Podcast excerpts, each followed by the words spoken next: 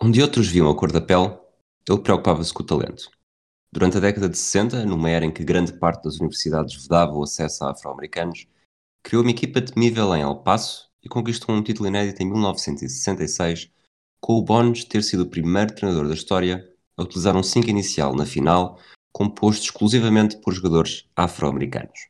Esta é a história de Don It's amazing to me. I keep reading about certain ball players, and I, one day I look on television and he's black. There's no longer a mention of Joe Blow, Negro ball player, this kind of thing, which is as it should be. You know, if I don't finish this race, then everybody's going to believe women can't do it and that they don't deserve to be here and that they're incapable. a long, a long time coming, but I know a change gonna come. Oh, yes, it will. Olá, Fragoso. Olá, Rui. Achas que este tema é um flop? O- vou, vou, ou seja, podes, podes reformular a pergunta, mas eu sei onde é que tu queres chegar. porque nós, na verdade, eh, se fará sentido estar a dizer que o Don Haskins é pioneiro, Talvez não faça sentido.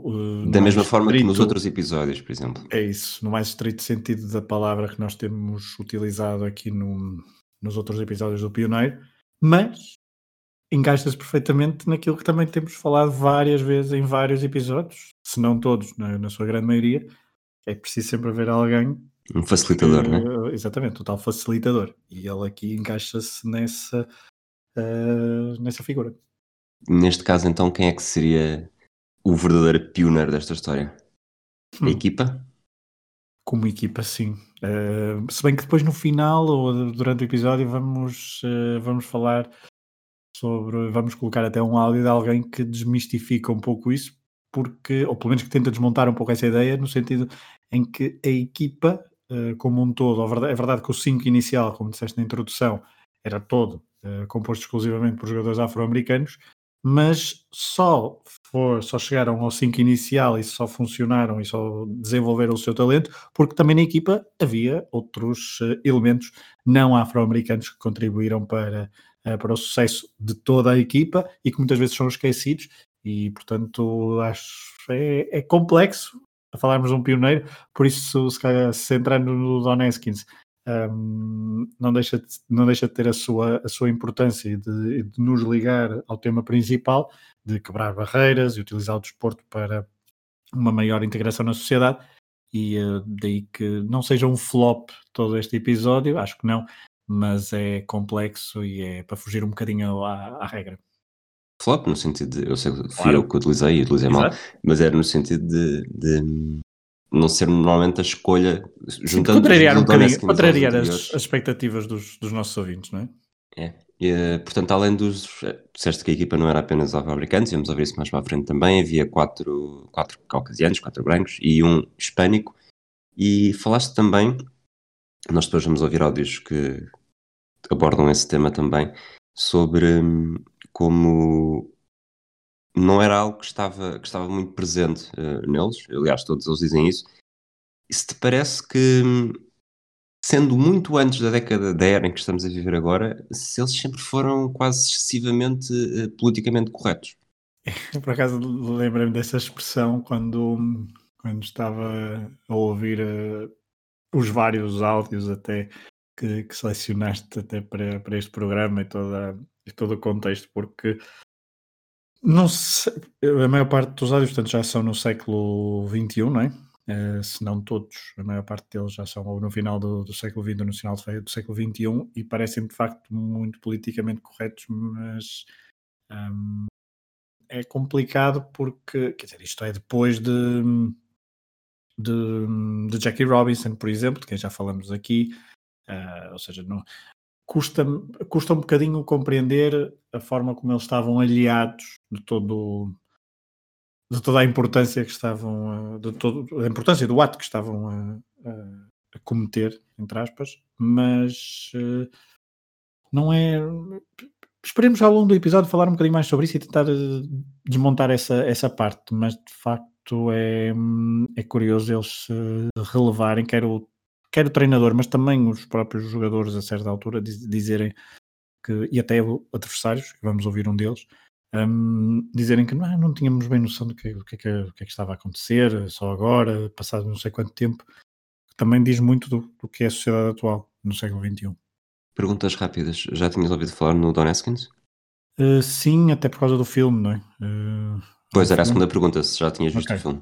O filme vi-o, mas não. Eu, acho que vi partes só. Da, não sei se. Não, não, nunca vi o filme assim de me sentar, vou ver este filme. Não, já vi partes do filme de apanhar algures, mas nunca. Mas nunca vi o filme completo. Okay, estamos a falar de um filme que se chama Glory Road, que está pelo menos na, na Disney Plus. Eu vi-o há umas semanas também, ainda antes de.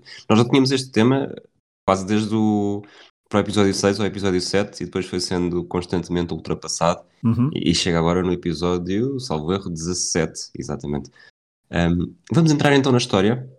Portanto, já falámos aqui da equipa. A equipa na altura chamava-se Western Texas Miners. Uh, hoje em dia é conhecida por uh, Universidade do Texas em El Paso. Portanto, El Paso ali mesmo na fronteira com o México. Há quem diga que isso tenha sido também um fator bastante importante para esta integração ter sido, ter sido mais fácil.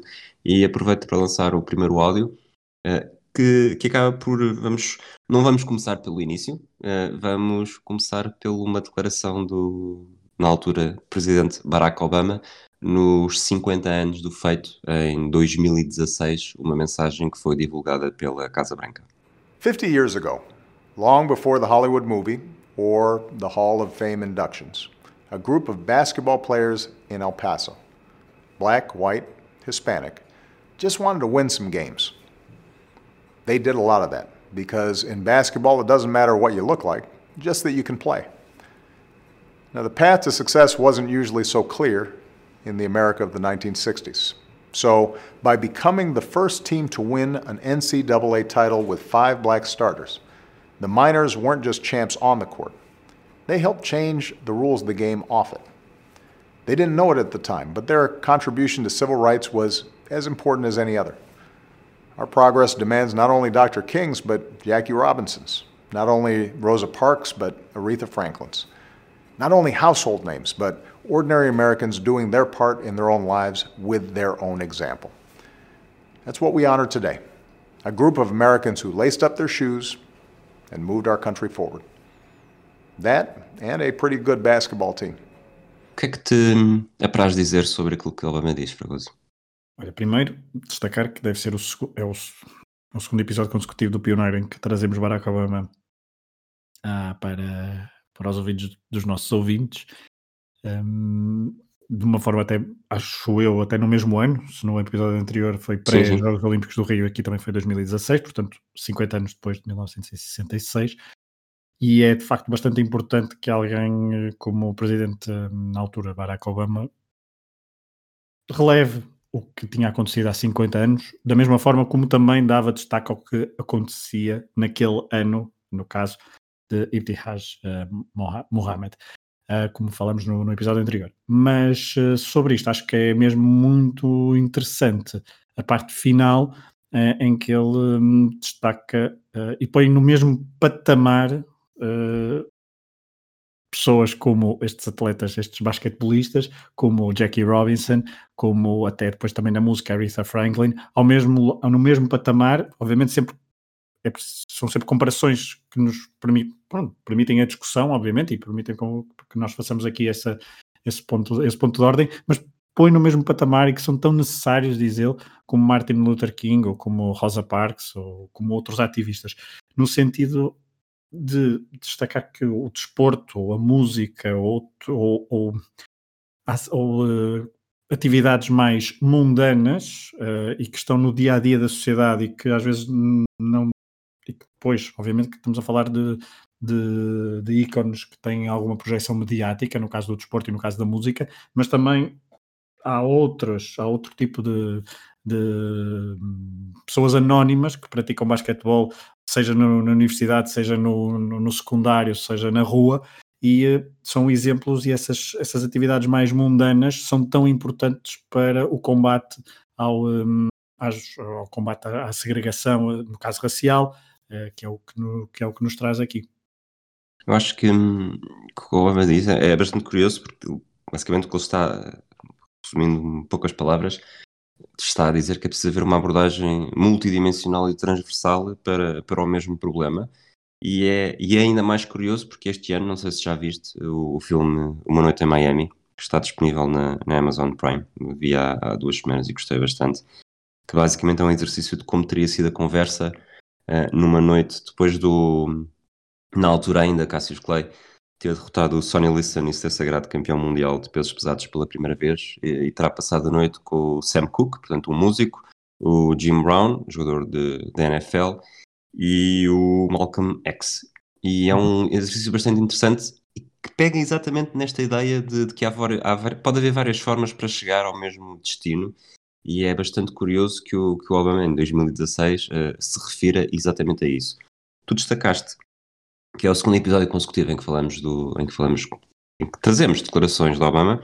Uh, tu disseste que no mesmo ano, provavelmente até foi num espaço de dois meses sequer, porque isto também é pré-Jogos Olímpicos, tal como aqui Haj Mohammed, e hum, a pergunta que te faço é que se achas que, que provavelmente a, a presença do Obama ajudou a trazer casos como estes mais para, para a atenção mediática e, e se é certo que neste 2000 de, deste filme uh, já havia o filme uh, deste, aliás, desta história já havia o filme e o filme tinha 10 anos, acho eu já nesta altura se, se isto acaba por se com outro presidente provavelmente não teríamos tão atentos para estes casos e se a própria presidência de Barack Obama acaba por, por explorar e, e ajudar a consciencializar mais a, a população do, da história passada? A, a, resposta é sim, eh, porque Barack Obama também beneficia um bocadinho de umas transformações. Uh, aliás, ele chega, a, chega à Casa Branca e, chega, e tem um sucesso nas primárias norte-americanas uh, muito à conta da, do fenómeno da, da, das redes sociais e da, e da transformação na forma como, como se comunica na, na política em 2000, a partir de 2017. O filme é de 2016 ou 2000, 2005 ou 2006, uh, salvo erro. Pois, eu tinha ideia de 2006, não tenho certeza, mas. Exato, mas é, é por aí. Nessa, sim. Um, mas nessa altura, ainda chamemos-lhe pré-redes sociais, um, era muito mais difícil um, propagar-se a, mensagem, seja através das plataformas de streaming, por exemplo, como falaste há pouco, que ele está disponível na, na plataforma da Disney. mas o Barack Obama tem. Primeiro, obviamente, que ele beneficia dessa, dessa possibilidade comunicacional de, de, chegar a mais gente com, e puxando outros exemplos. Agora, a vontade que ele tem em puxar, obviamente que agora também podia ser um bocadinho mauzinho e dizer que muitas das coisas foram feitas em final de mandato, em ano presidencial, em ano de presidenciais, quando o Trump está em erupção e ele sente que uh, o facto de ter chegado à, à, presidência dos Estados Unidos da América, o primeiro afro-americano a chegar à presidência dos Estados Unidos da América, não significa praticamente nada, porque uh, se calhar em 2016 os Estados Unidos estavam ainda mais divididos em relação à questão racial do que estavam quando ele chega em 2008 e por isso, em final de mandato, já sem grandes preocupações políticas, tem um, a vontade e uh, ia, ia dizer a vontade, ia dizer a, não é coragem, mas tinha a determinação em trazer estes casos e relevar estes casos através das suas uh, plataformas de comunicação, porque falaste de, o áudio de uma mensagem no YouTube da, da Casa Branca, algo que em um, 2002, 2003 ou nos anos 90 seria muito mais complicado ou, ou praticamente impossível uh, fazer, porque a forma de comunicar era completamente diferente. Portanto, um, acho que Barack Obama foi importante para nós termos mais consciência destes casos, um, não só porque aproveitou certas plataformas, mas por facto dele ter chegado a ser o primeiro. Eu acho que é o facto dele ter chegado como primeiro afro-americano a presidente dos Estados Unidos e o facto da transição ter sido tão bruta e tão, um, e tão radical para outra coisa completamente diferente que fez com que nós percebêssemos que os Estados Unidos não tinham assim transformado e que o facto daquela eleição não ter sido o suficiente para, eh, para, para dizer ok, está, acabou o problema, bem pelo contrário, acho que ele destacar certas figuras no âmbito do desporto, da música, das artes, acho que é um, foi, foi muito consciente e foi bastante importante para que hoje uh, prestemos ainda mais atenção a, a histórias como esta de, do que aconteceu em, eh, em El Paso, em 1966. Vamos entrar no nosso protagonista, e é um protagonista que, como já dissemos há pouco, uh, muito politicamente correto e quase que nem gosta de falar disto como se fosse, como se fosse algo Verdadeiramente importante, porque ele limitava-se a jogar com. Queria, queria ganhar o jogo, portanto jogava com os 5 melhores. Sendo certo que é, que é interessante do ponto de vista de, da ideia que deve reinar a qualquer momento, não, não nos podemos afastar do, do contexto da altura. Neste caso, e, e fazendo aqui a ponte para o filme, eh, o filme eh, transparece o recrutamento de jogadores, de jogadores afro-americanos como se fosse uma grande inovação e, e depois eh, acaba por haver também uma série de incidentes em que, em que a segregação se fez sentir durante os jogos da temporada. O filme o tempo da história no filme é só uma temporada, ele na verdade eh, só foi campeão em 66 e acho que chega, chega à equipa em 61. Portanto, foi um período mais longo de, de maturação. Mas ignorando essa parte, eh, eu ouvi muitas, uma entrevista de uma hora e meia, por exemplo, em, em 2006, que ele, que ele deu já na universidade onde foi campeão, numa noite de, de homenagem, e depois também outras pequenos, pequenas entrevistas ao longo das décadas, e ele fala sempre muito pouco disso, tanto que, que vamos ter poucos áudios eh, dele eh, que expliquem verdadeiramente bem a situação. Mas, mas em 1986, quando celebraram os 20 anos eh, do título, há aqui uma parte em que ele, em que vamos ouvir, em que ele fala do como foi a reação depois da vitória contra Kentucky. Kentucky os Kentucky Wildcats, que eram os grandes favoritos na final, eram treinados por um, por um peso pesado do basquetebol universitário, o Adolph Rupp, que tinha o Pat Riley, atual uh, eh, GM dos Miami Heat, e que, com vários títulos na NBA, tanto como jogador como como treinador, como, como treinador e, e falou-se muito, a imprensa extrapolou muito de uma final de cinco afro-americanos contra cinco brancos. Uh, vamos ouvir o que é que o Donoskins fala sobre esse assunto e o que é que, o que, é que aconteceu a seguir e já voltamos. Obviously, Kentucky was an all-white team, we were an all-black team. I'm I, I, was so naive at that time, I didn't even think about it till uh, after the game, and it started, you know, news people started bringing it to my attention, and I got home and started getting my hate letters in, uh, in, in big uh, trash cans. Isto faz sentido para ti? Mesmo uh, afastando-nos do filme, uh, porque o filme tem sempre, lá está, o filme dramatiza sempre algumas situações, mas, mas este período na história era bastante claro e está uma universidade que mesmo sendo uh, El Paso, Texas, que não é provavelmente o coração do Texas, nem pouco mais ou menos, é quase um, um vaso capilar ali na fronteira, mas, mas o sul dos Estados Unidos na década de 60 era tudo menos um, um sítio eh, tranquilo e calmo onde equipas assim teriam, teriam facilidade de vingar. Uh, eu não digo que ele esteja, uh, e este termo não tem nenhum objetivo de trocadilho que esteja a querer branquear a situação, mas é, é, esquisito que só depois da final é que tenha de facto sentido alguma coisa.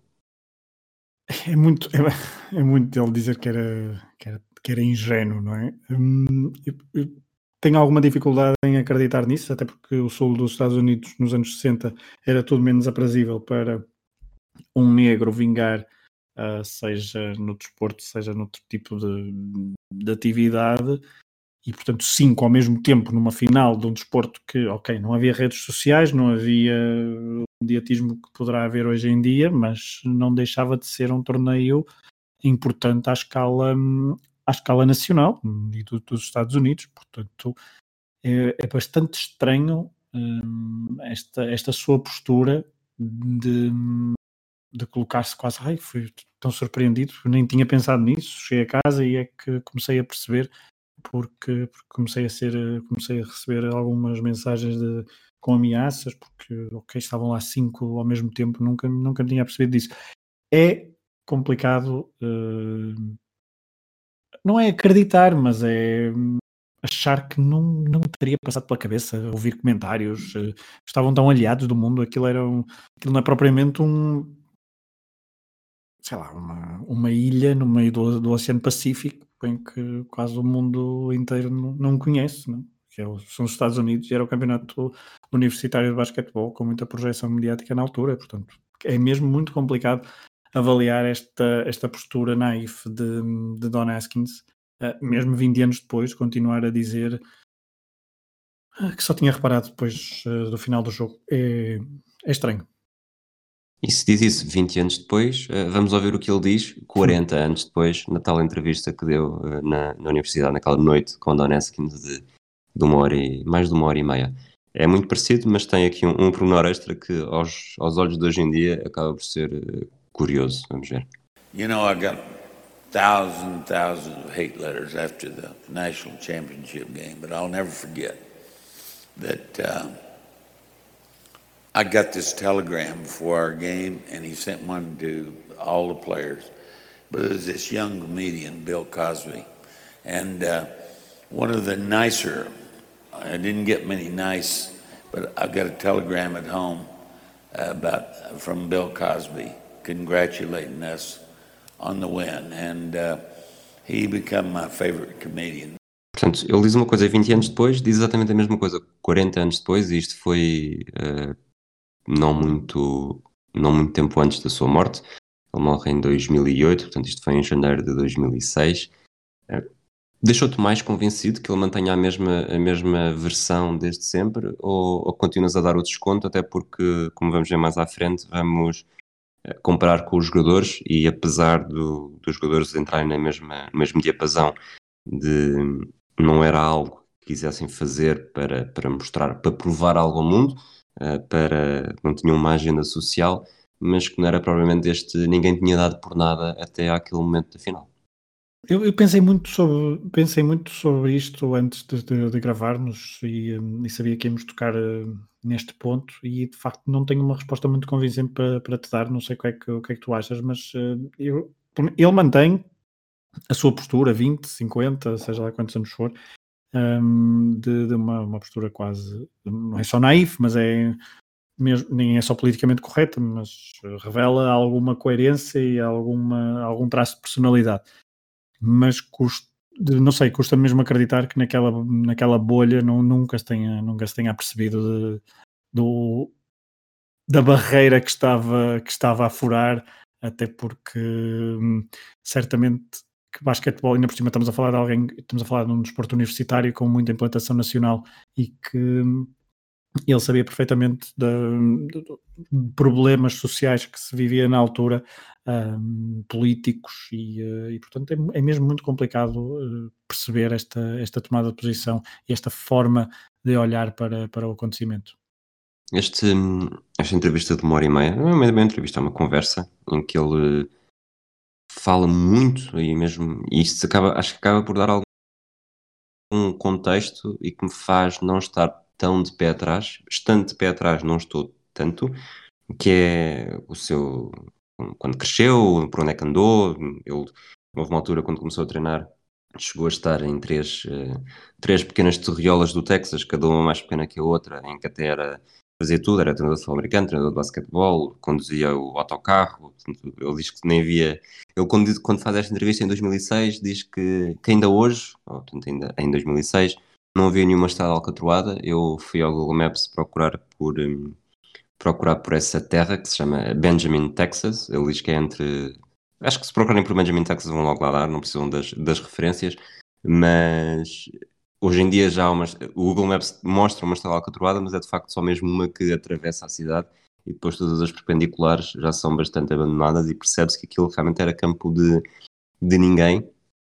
E não sei até que ponto uh, numa perspectiva muito ingênua, lá está como ele diz que era, portanto, se ele de facto era bastante ingênuo, eh, se adotando a perspectiva ingênua pode ser a perspectiva que ele tinha, eh, cresceu tanto e viveu tanto no, no, na periferia daquilo que estava a acontecer em, porque, e realmente poderá nunca ter estado exposto a, esse tipo de esse tipo de acontecimentos. Não sei se achas que isto faz sentido para ti. Sim, faz, faz algum sentido olhando por, por, esse prisma faz algum sentido. Não sei, à, escala portuguesa é a mesma coisa que alguém que vinha de uma, do Corvo quase, não é? Ou assim da, da Ilha das Flores, e, eh, mas, quer dizer, mas depois também há a questão do basquetebol. Ele, para chegar à final, teve de, de superar. E, e, como tu disseste, ele está lá desde quando? 61, não é? Acho que é 61, sim. Portanto, não, é, não, não chegou lá naquele ano, treinou, vindo de lá de, de Benjamin, Texas, e olha, realmente aqui, olha, fiz história mas tiveram, tiveram de me dizer, senão eu não, não tinha dado por isso. Mas, eh, mas percebo o teu ponto. É de facto. Pode ser uma atenuante estar numa, numa dessas uh, terriolas uh, e uh, embrenhado noutro, noutro tipo de, noutro tipo de pensamentos e noutro tipo de, de ações que até se esquecem que existe um, um outro mundo dentro do próprio país e do próprio Estado, uh, onde vários concidadãos eram postos de parte de forma abusiva em várias, em várias atividades. Mas... Por outro lado, e eu aqui estava a fazer, quando, quando fizeste atenuante, estava a fazer do advogado do diabo, por outro lado, uh, na mesma entrevista, ele conta a história de quando foi para a universidade, que jogava com, antes de ir para a universidade, neste caso, jogava com o seu, tinha conhecido o seu melhor amigo durante um, trabalho que fazia para ganhar algum dinheiro, eh, um amigo que era afro-americano, e que depois as coisas não, não correram exatamente da mesma forma para os dois, apesar de o amigo ser bastante melhor do que ele eh, a jogar basquetebol. Vamos ouvir esse áudio e já te vou, já te vou pôr aqui em xeque. I met this kid the feed store and we carried uh, sacks of feed all day long. And one day, Herman was black. And one day we go out late, about four or five o'clock, just before we got off work, sweating. And I don't know, it had never dawned on me before. But you know, there was water fountain, colored only, and the other fountain said white only. Herman was getting a drink, and I just turned around and went back in. Um, I don't know. I, I, think good Bible says everybody's created free and equal, and uh, it's still not where it should be, but but it's better. But I went off to school, and we played one on one all the time, and uh, it. I wanted so bad for Herman to be in the movie, and they did a lot of it, but they finally cut it. And Herman's my friend today. He lives in Denver, but uh, I'm going off to play basketball on a scholarship at Oklahoma A&M for the legendary Hank Iba. And uh, about the day before I left, I saw Herman. I said, Herman, what are you going to do? You know, Herman and I had one thing in common. We both hated school. You know, Herman didn't like school either. So he said, I'm going to Army. So Herman Carr went to the Army. Don Haskins went over to Oklahoma A&M because of color and he's good enough to get shot at over in Korea. And he stayed in the Army about five years and then went with the Postal Service. And uh, that had a great, great influence. I never saw color again. Fregoso, bate a bota com a perdigota? Disseste que me ias colocar em xeque. Um, Bom, pelo menos é mais um caso em que é mais, é mais um exemplo que mostra a sua, a sua coerência e o facto de. Isto é, isto é em que ano? Não, não, não, não, não sabes. Ele nasceu em 1930, portanto, isto portanto, ter sido no final da década de 40. Até porque a certa altura falam também da Guerra da Coreia. Agora, enquanto estou a falar, vou, vou ver exatamente quais é que foram os anos da, da Guerra da Coreia. Sim, uh, Coreia 50 a 53. 50. Exato. Sim. Um, pois, Pois, lá está. É mais um caso um, em que ele parece ter tido a sorte de nunca presenciar grandes, grandes momentos de, de racismo, a não ser este, este exemplo que ele deu da fonte. Uh, mas lá está. Ainda bem para ele, mas uh, pelo menos nota alguma coerência em vários, em vários, em vários discursos que nós, que nós trazemos para aqui. Mas não achas que aqui é exatamente o contrário e acaba por ser mais a incoerência de, de dois, duas pessoas com a mesma qualidade e ele diz que o amigo era, era melhor ainda Mas e ele ter tido uma isolado? oferta de. Diz? Como foi tão isolado? Foi só uma coisa assim tão isolada e ele, ele, ele releva isto, mas lá está, isto foi no final dos anos 40 e início dos anos 50. Uh, eh, depois passou tanto tempo, se calhar faz algum sentido, ok, foi um ato um, que aconteceu naquela altura, mas depois uh, não aconteceu mais, não sei. Eu, eu, percebo, eu percebo onde é que tu queres chegar, mas uh, não, não, não, não é, é custa. É, daqui a pouco vamos ouvir até um. Acho que é o Pat Riley que diz depois que, que é difícil colocar-se na posição do, dos adversários, que nós aqui muitas vezes fazemos isso, que é, é difícil colocarmos na pele do, do, do pioneiro, no sentido de saber exatamente o que eles sentem. Aqui é mesmo muito uh, difícil entrar no, no, espírito de Don Haskins para perceber que não estava a fazer histórias. Às vezes nós critic, criticamos, entre aspas, alguns uh, protagonistas que trazemos aqui por, por serem tão pouco um, ehm, politicamente conscientes do que estavam a fazer. Aqui uh, há um, todo um discurso pós-feito, embora ele tenha consciência do que fez depois de, de o ter feito, custa acreditar que naquela altura não, nunca tenha passado pela cabeça uh, certos, uh, certos pensamentos que, que o levariam a, a considerar uh, estar a ver história, estar a fazer história com, diretamente. Acho que é assim, isto pode ser também toda uma, uma, não necessariamente um politicamente correto, mas uma perspectiva de vamos ser, como eu não vejo, sou mesmo daltónico, lá está, não, não me faz diferença nenhuma, e a certa altura quando falam da final de, de 66 e que toda a gente achava que Kentucky seria favorito, ele diz que peço desculpa, mas eu nunca, eu nunca achei as coisas dessa forma. Uh, aliás, e depois ele diz, uh, isto lá está, isto é em 2006, acha, acha assim tão descabido que, que cinco afro-americanos vençam cinco brancos num jogo de basquetebol e depois aquilo desperta muitos risos na altura uh, e gargalhadas e realmente hoje em dia sim, cada caso é um caso, não é, só, não é a cor que ganha o jogo mas, mas de facto, uh, se tivesses de apostar com base no, no estereótipo e mesmo do preconceito que existe hoje em dia, em que já tivemos filmes, inclusive, do White Man Can't Jump, mas acaba por ser uma, uma tendência que, na verdade, ele não estava a ser. Eh, ele estava a ser pioneiro, não é? Aqui sim, ele estava a ser pioneiro porque percebeu que com o melhor recrutamento provavelmente até eh, esqueceu todos os, esqueceu ou simplesmente não, nunca o esteve, mas uh, não foi pela, pela lógica que reinava na grande, em grande parte das universidades do país, que mesmo aquelas que já promoviam a integração e tinham jogadores na equipa, eram jogadores que estavam no, no fundo do banco, aqueles que raramente entravam e se entravam era, era pouco tempo, só para um bocadinho pela imagem dizer que, que já havia que já havia jogadores. Eles no filme dizem, e acho que na verdade uh, acaba, acaba por ser assim também, havia uma diferença de quantos jogadores é que normalmente se podia utilizar em casa e fora, que era para não, para não insultar também, dependendo do sítio onde se ia jogar uh, e os princípios de, de racismo que existiam em cada, em cada uma das localidades e mesmo estados do, da América, mas para ele isto sempre foi, e aqui percebe-se, e aqui não há, não há grande dúvida, jogar com os melhores. Sim, é é era uma atenuante que há pouco ia falar, no sentido em dele, e olhando, olhando aos olhos de 2021, percebemos claramente que, e era esse o ponto que estavas a dizer, que aqueles, aqueles tipos eram os melhores e ele escolhia com base no, nos melhores, e, eh, e, acho que esse ponto também é uma, é uma atenuante interessante, porque alguém tão ligado ao desporto, e tu tinhas dito que ele falava muitas vezes na, uh, fazia tudo, não é? Não faz tudo naquela, naquela vila e que futebol americano e basquetebol, portanto a ele interessava-lhe se calhar mesmo muito, muito, muito o talento e era um tipo obcecado pelo, uh, pelo jogo em si e que eu, é essa atenuante aqui, que é olhar para o jogo, gostar do jogo e, uh, escolher os melhores. E isso foi isso que ele fez, independentemente de, da cor da pele.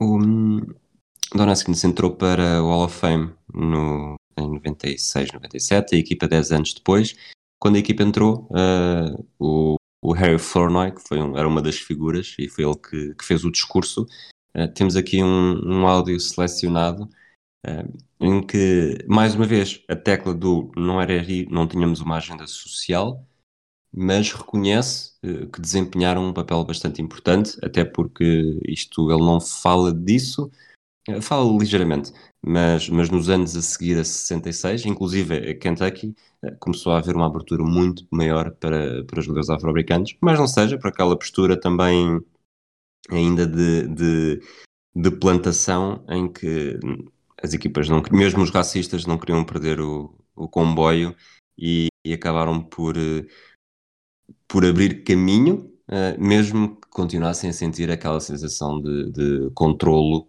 sobre, sobre afro-americanos. Mas vamos, vamos avançar para o discurso do, do Harry Flournoy em 2007, precisamente sobre, sobre como foram escolhidos para abrir portas a todos os oprimidos. In 1966, we had eight black players, four white players, and one Hispanic player. And our only purpose was to be the best team in the country. We did not have a social agenda at that time. We were only thinking about winning the championship. We thought we had the best team in the country. But anyway, we worked hard together on the court, and we had a lot of fun together off the court, all of us. We, did, we weren't separated. It wasn't three blacks and four blacks over here and the whites there and the Hispanic here. We were together, not only as a team, but we were like brothers. And like I said, we didn't have a social agenda, but God had a hand in that. And He chose us to open doors. He chose us to open the door to all people, not just African Americans, but to all people who were oppressed, all people who were having doors slammed in their face because of race or, or gender or any other reason. He chose us.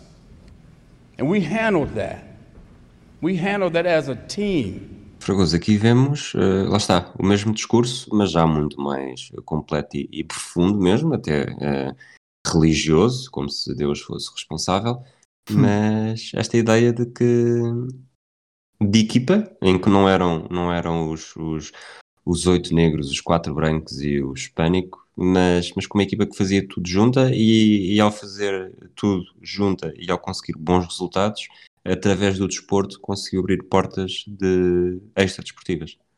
Ah, este, este discurso é muito mais muito mais difícil, muito mais fácil de, de acreditar, eh, mas acho que é um ótimo discurso e é um, um, ótimo resumo daquilo que nós estamos a trazer aqui neste, neste podcast.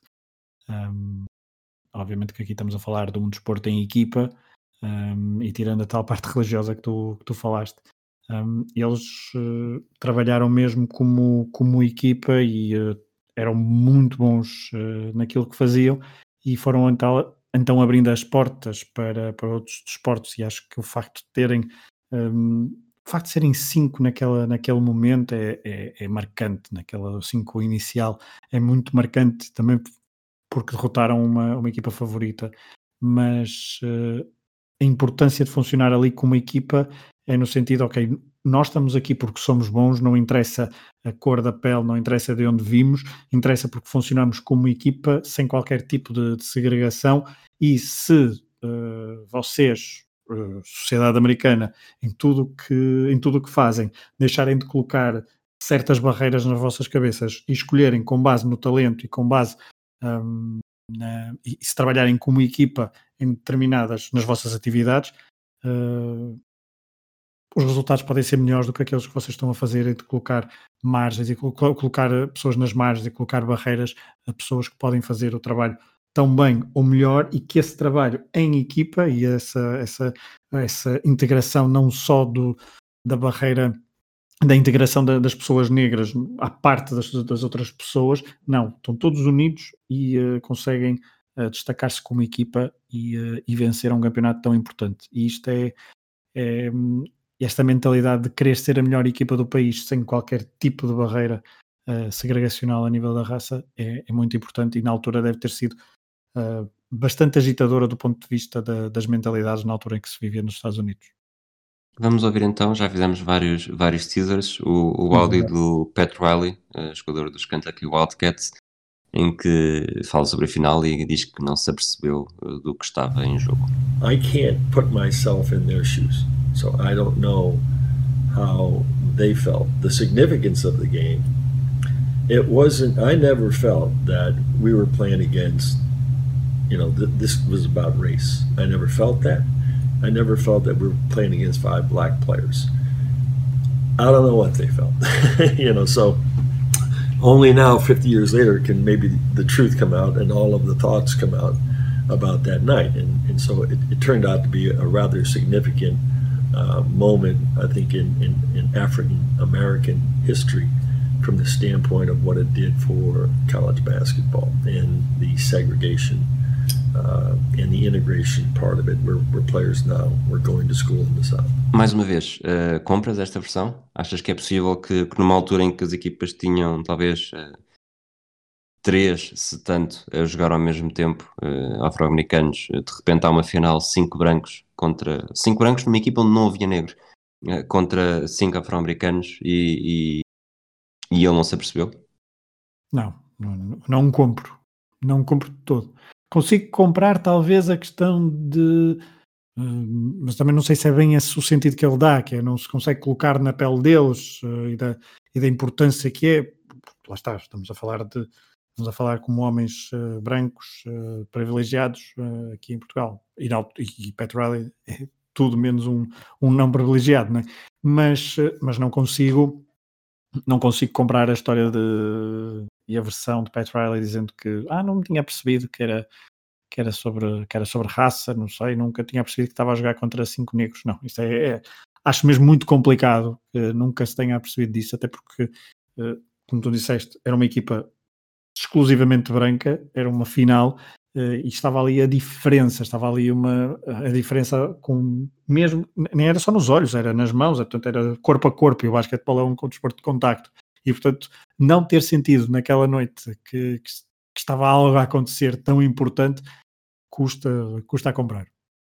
Eu aceitaria, e não foi isso que ele disse, apesar de poder ter sido isso que tenha pensado, eh, se está a dizer que não era uma questão de validação de raça. Uh, isso percebo, uh, ou melhor, consigo aceitar, mas não, não perceber as diferenças, até porque e, e o, o, filme o filme fala um pouco sobre isso, supostamente não foi a família do Adolf Rupp tinha, tinha algum receio que ele fosse uh, representado como um racista, o próprio o Don Atkins não quis, Don Atkins, desculpa, não quis que ele fosse representado dessa forma, fez até questão de, de ser representado como uma, da forma mais positiva possível.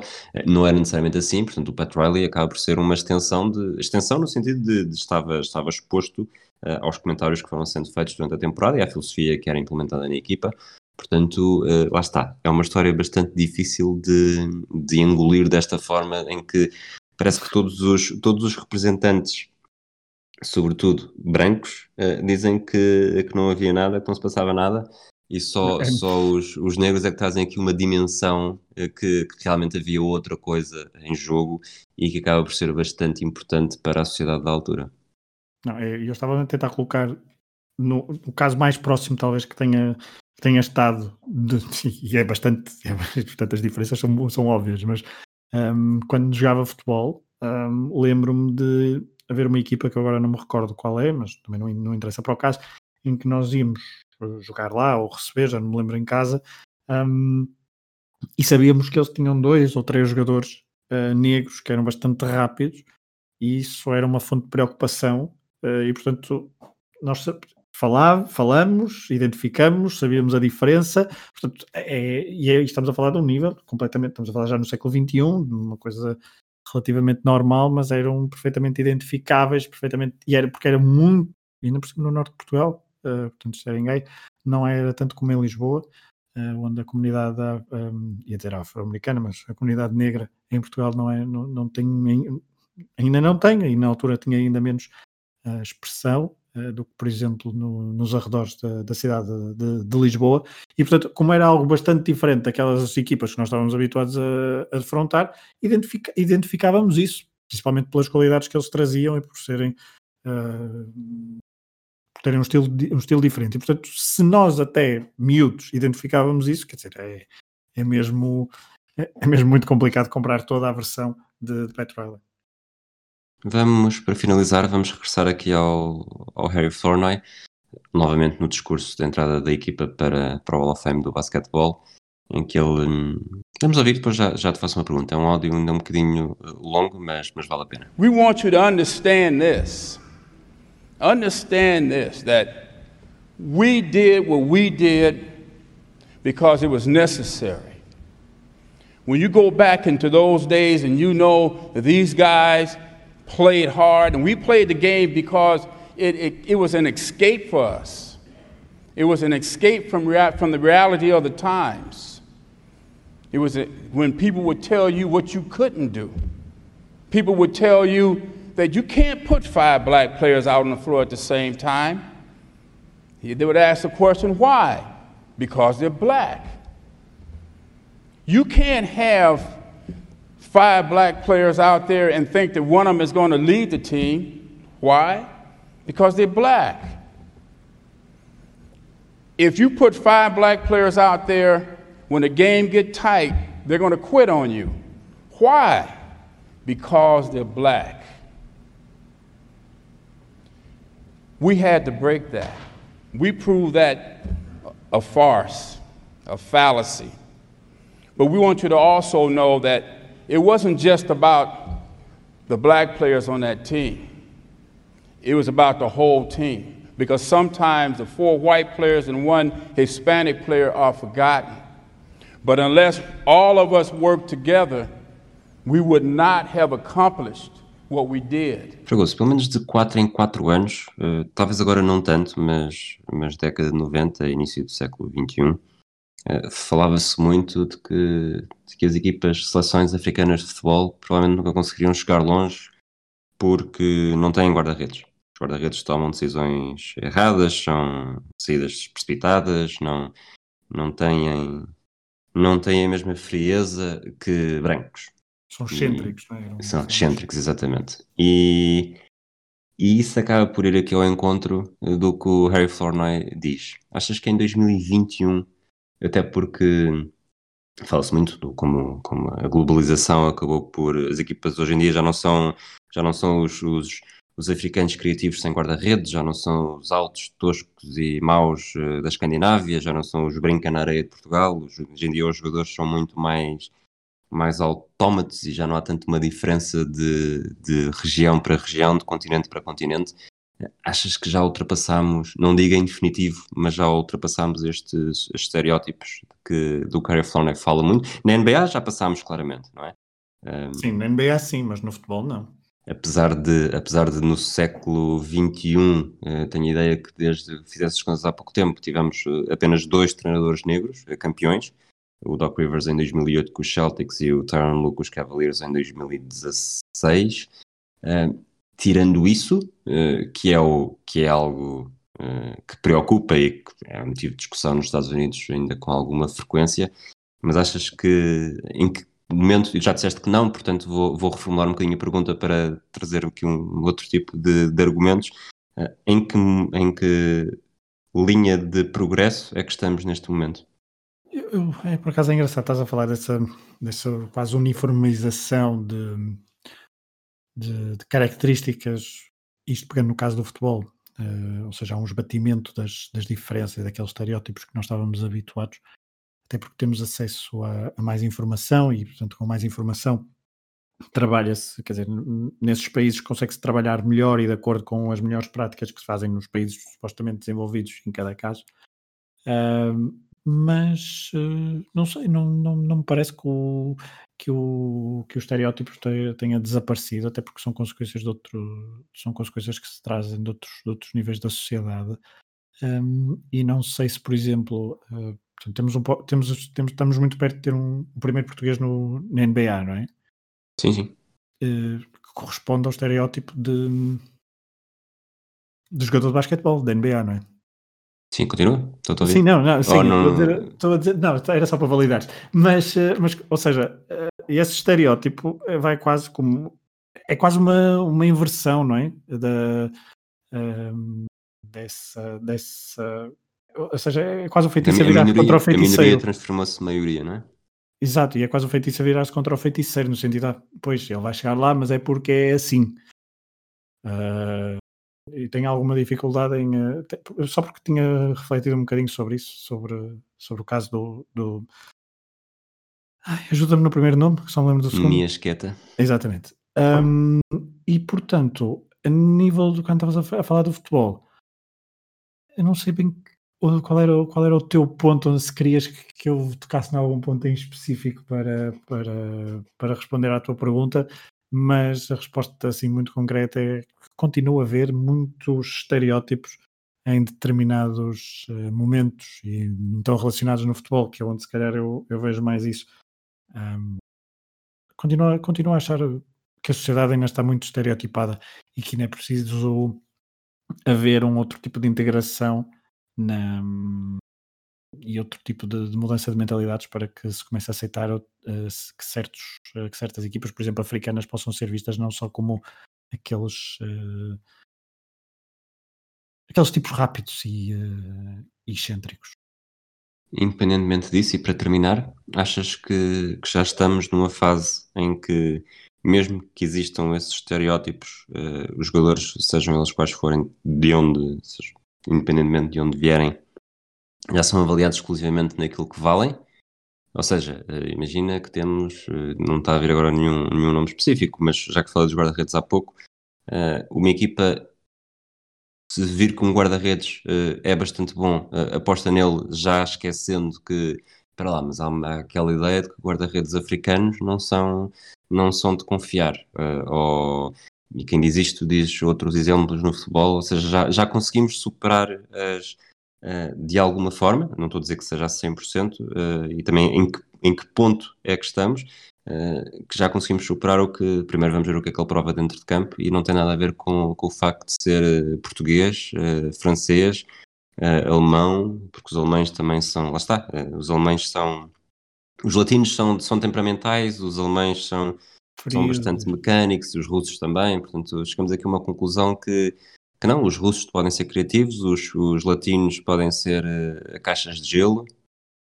Percebo esse ponto, e eu estava a pensar até no caso atualmente do Futebol Clube do Porto, um, da equipa principal, que, que, não sei se não é se não é recorde em Portugal, mas tem uma quantidade uh, ainda bastante in, assinalável de jogadores africanos negros, uh, portanto da África Negra, portanto, porque até o Porto teve alguns uh, jogadores do, do, do, norte da África, que são.